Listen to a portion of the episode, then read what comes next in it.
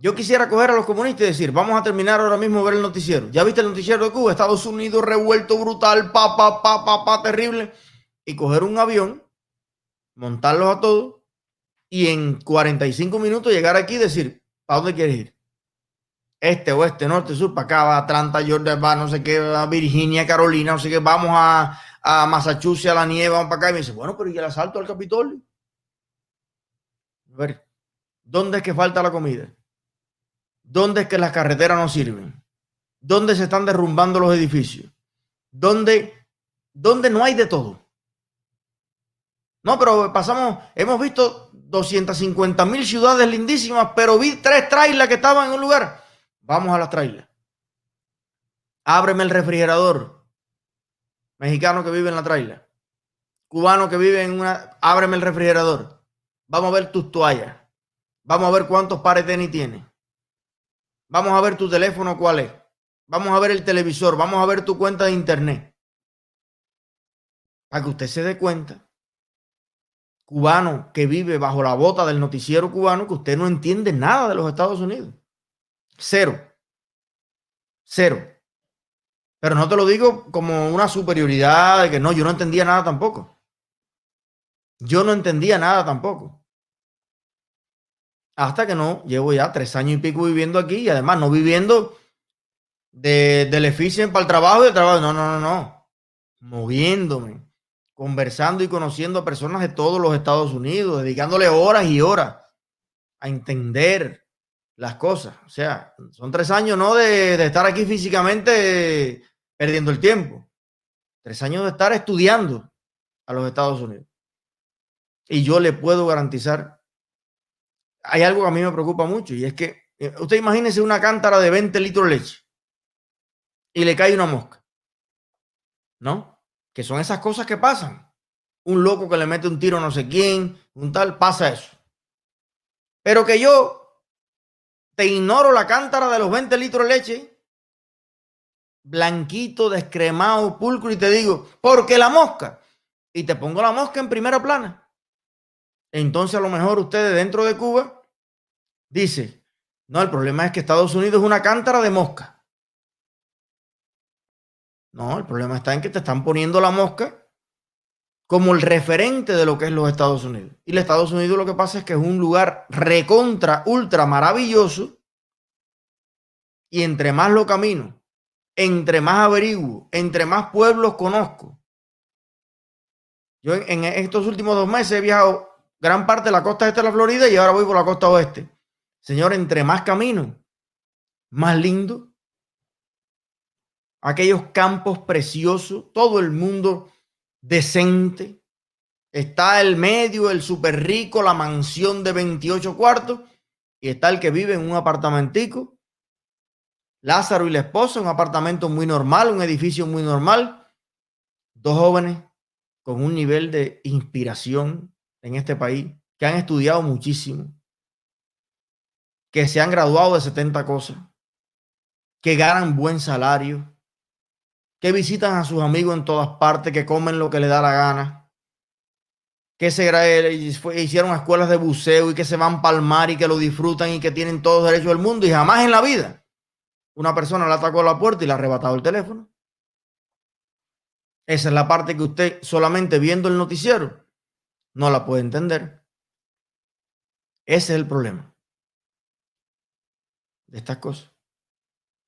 Entonces, bueno, eh, nada, los invito a todos, pasen por Michael Island cuando puedan. Después voy a conversar con Lázaro aquí, que lo hablamos. Yo no sabía que Lázaro lo sospechaba porque tienen eh, la gente que sale aquí del Army, como Raidel, Lázaro.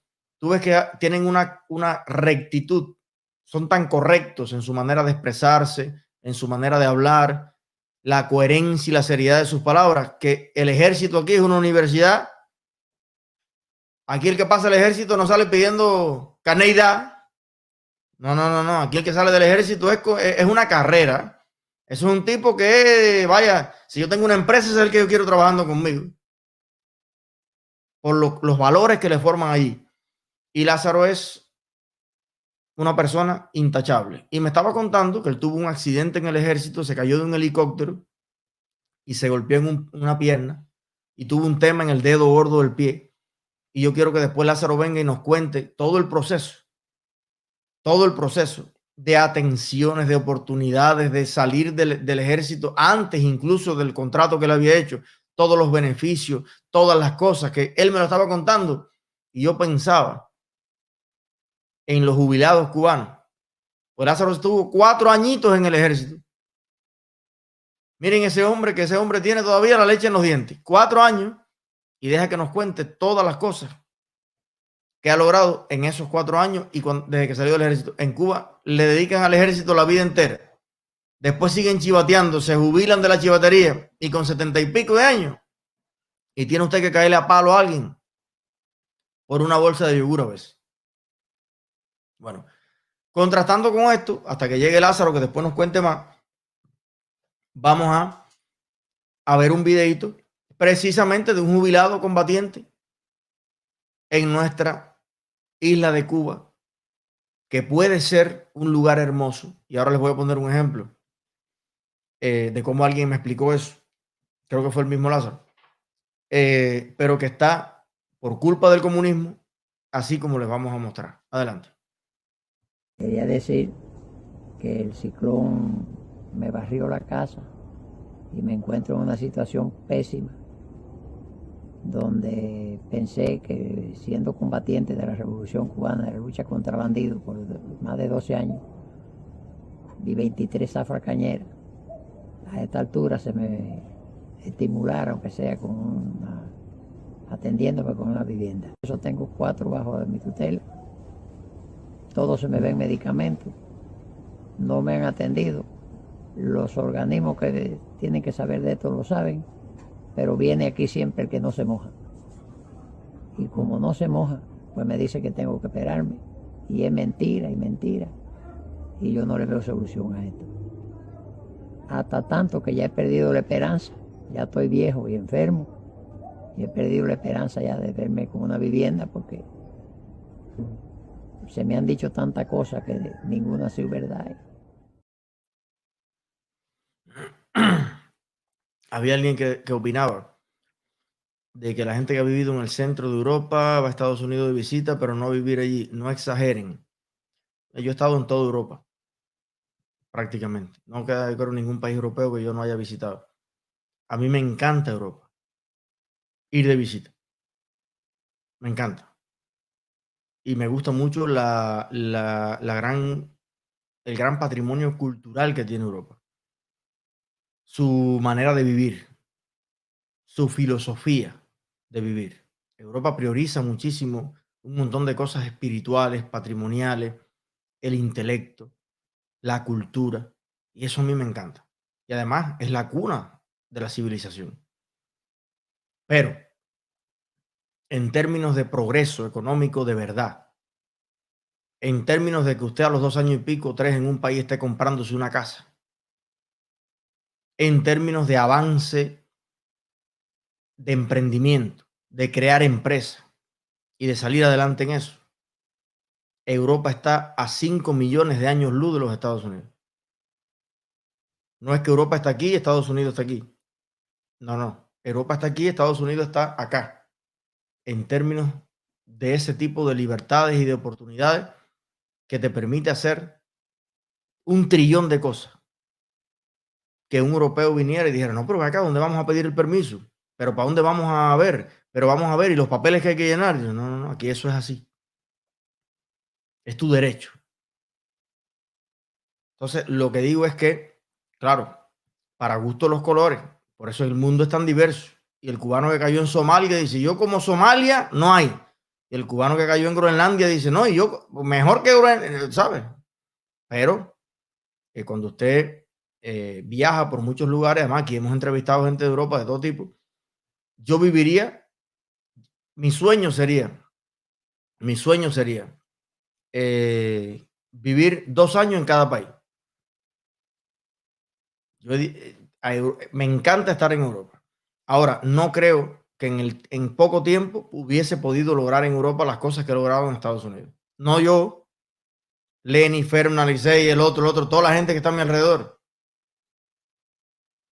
han avanzado más en los Estados Unidos y no creo que en ningún país de Europa por tema papeles regularizarse en Europa es una cosa eh, abismal. Yo tengo amigos que llevan 7, 8 años en Alemania y todavía no son nada. Y todos los años le dan más y más largas y más trabas y más que sé yo. Entonces, a esos niveles, no seamos ciegos tampoco. No seamos ciegos tampoco. Eso yo no, estoy diciendo que Europa sea, que sea malo. No, no, no, no, coño. Vamos a ponernos serios. Por Dios, Italia, Francia, España son, mis, países favoritos. Pero sí es cierto que, en, Europa hay un prejuicio con los Estados Unidos.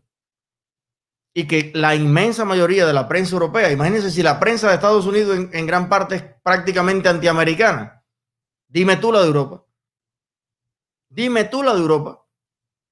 Que pasa parecido como en Cuba en algunos, en algunos casos. Si usted conoce a los Estados Unidos por la prensa de España, por la prensa de algunos lugares de Europa, usted nunca va a conocer a los Estados Unidos. Yo cuando salí de Cuba fui primeramente a, Suecia y, y, viajé por muchos países de Europa, creo por veintipico países. Y en todos los lugares me hablaban mal de los Estados Unidos. Al punto que yo no quería ni conocer los Estados Unidos. Yo tengo amigos que tienen hijos en Europa que el padre o la madre que está en Europa no se lo deja traer a los Estados Unidos. Ni a Disney. Y ese país donde viven en Europa, usted lo puede copiar y pegar 90 veces en Estados Unidos, en lugares donde se vive perfectamente. Con infinito nivel de vida con playas, paisaje hermoso, con todo lo de la ley.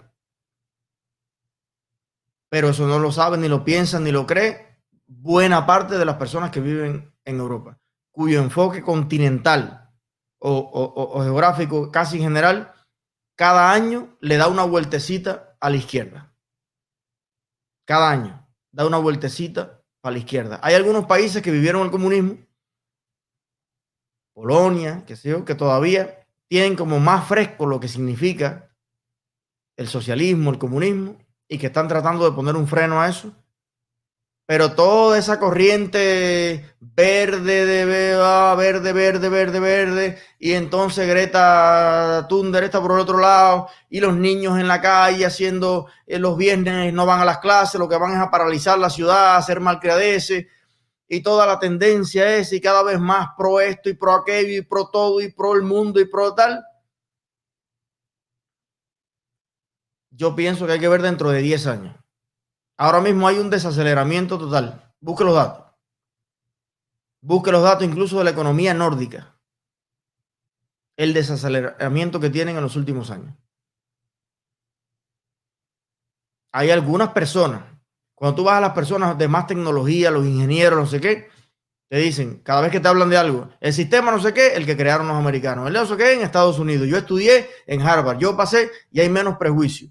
Pero a nivel de la persona media y, y clase más baja de Europa, no quieren ni saber de los Estados Unidos. Y es su derecho. Y es genial. Y me parece estupendo. Por allá decir, ni falta que nos hace, ni acá nos hace falta nadie tampoco. Estupendo. Pero a nivel de cultura, a nivel de verdad, a nivel de la verdad, yo pienso que hiciera falta. Vaya, yo creo que, fuera bueno. Yo quiero pasar mil vacaciones de mi vida en Europa. Mil. Yo vivo aquí, gano dinero aquí y me encantaría ir a pasear Europa.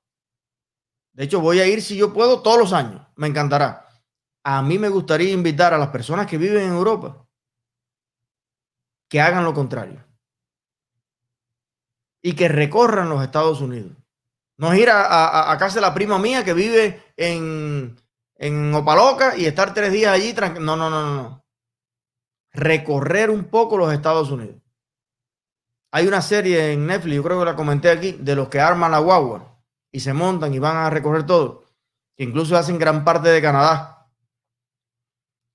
Y cuando atraviesan los Estados Unidos, se les nota el, el cambio. O sea, ellos nunca habían estado en los Estados Unidos y te hablan antes de lo que entendían de los Estados Unidos. Y cuando van atravesando los Estados Unidos, ellos mismos en sus fotos, en sus imágenes, en las carreteras, en lo que ellos dicen, ya tú notas que no tienen, no se sienten con esa fuerza de antes de decir cosas que decían. Coge una persona en la calle España y dile, ¿cómo es la seguridad social en Estados Unidos?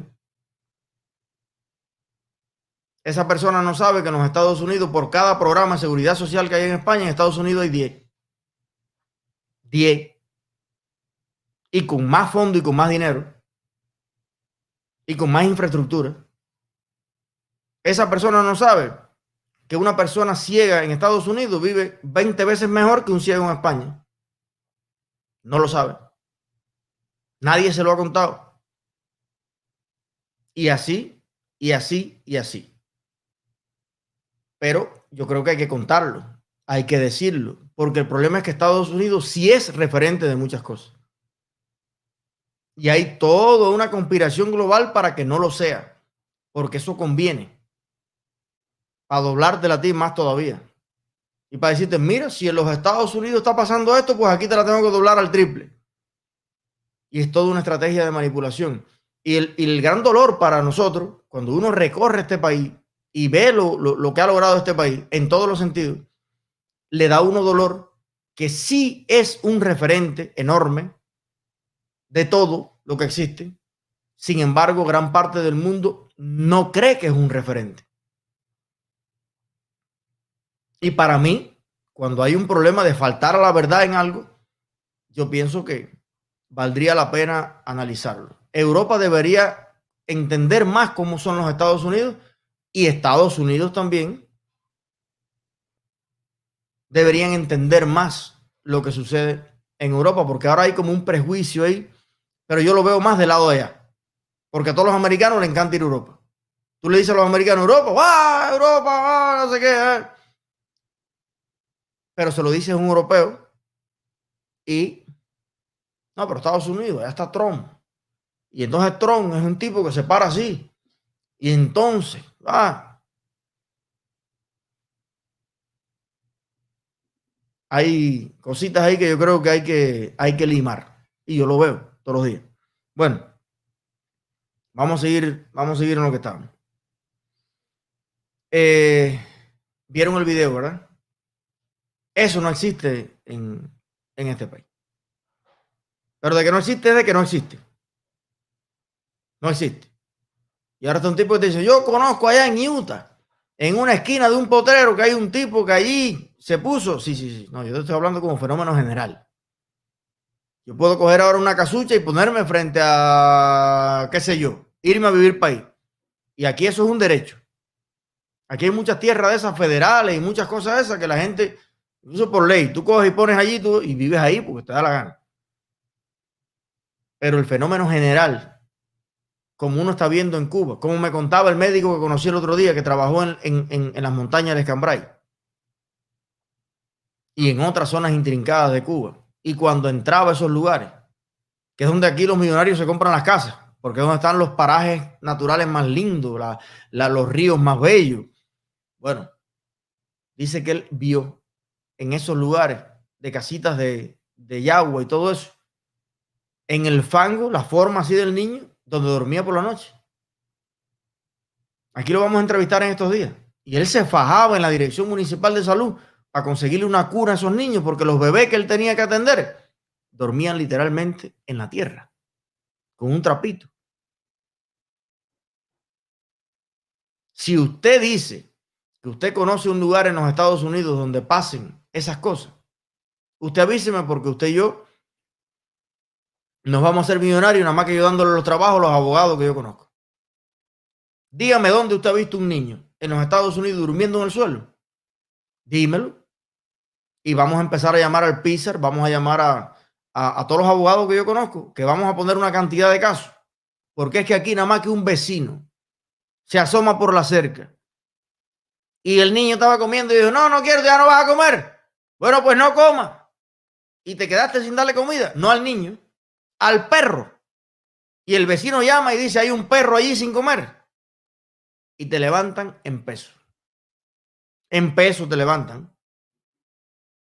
Entonces, por supuesto que yo no puedo participar en este canal. No puedo participar en este canal de esa conflagración mundial para decir, no, porque el imperio aquí, la pobreza, 40% de pobres. ¿Cómo se puede Estados Unidos permitir 40% de pobres? Señores, yo soy pobre. Yo soy pobre. Según las estadísticas y los datos de los Estados Unidos, yo creo que este año va a ser el primer año en que no me van a contemplar como pobre. Te estoy hablando real. Somos tres miembros de la familia por ingreso. Este es el único año, el primer año de mi vida en que me van a sacar de la categoría de ser pobre en Estados Unidos. Yo soy parte de los 40 millones de pobres. Y yo lo único que le deseo a todos los pobres del mundo, a todos los pobres del mundo, lo único que yo le deseo es que vivan como yo he vivido tres años de pobre en los Estados Unidos. Dueño de mi propio carro, bañándome todos los días con agua caliente, durmiendo con aire acondicionado, cocinando la comida que me da la gana. Ah, yo no puedo ir a comer todos los días al mejor restaurante de la ciudad. Ni yo puedo todos los días hacer no sé qué. Pero tener una vida digna y decente de mi trabajo, siendo pobre. Sí. Y cuando visito amigos profesionales, intelectuales y personas de larga carrera en otros países, más o menos la misma vida incluso en algunas cosas un poquito más. O sea, mi carro es un poco más grande, más que sé yo. Yo visito a mi amigo que lleva 15 años de profesor universitario en España eh, y, el carrito le cabe en el maletero el mío. Claro, es más complicado, yo entiendo, pero va al mercado y coge dos tomates y tres cositas, porque tiene que venir en el metro con las habitas. Entonces es otro, eh, yo lleno el, no cabe en el cuarto lo que la gente compra aquí y le queda el pernil y lo tira.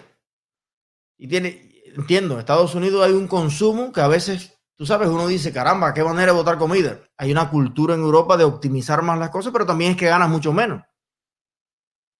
En proporción, ganas mucho menos.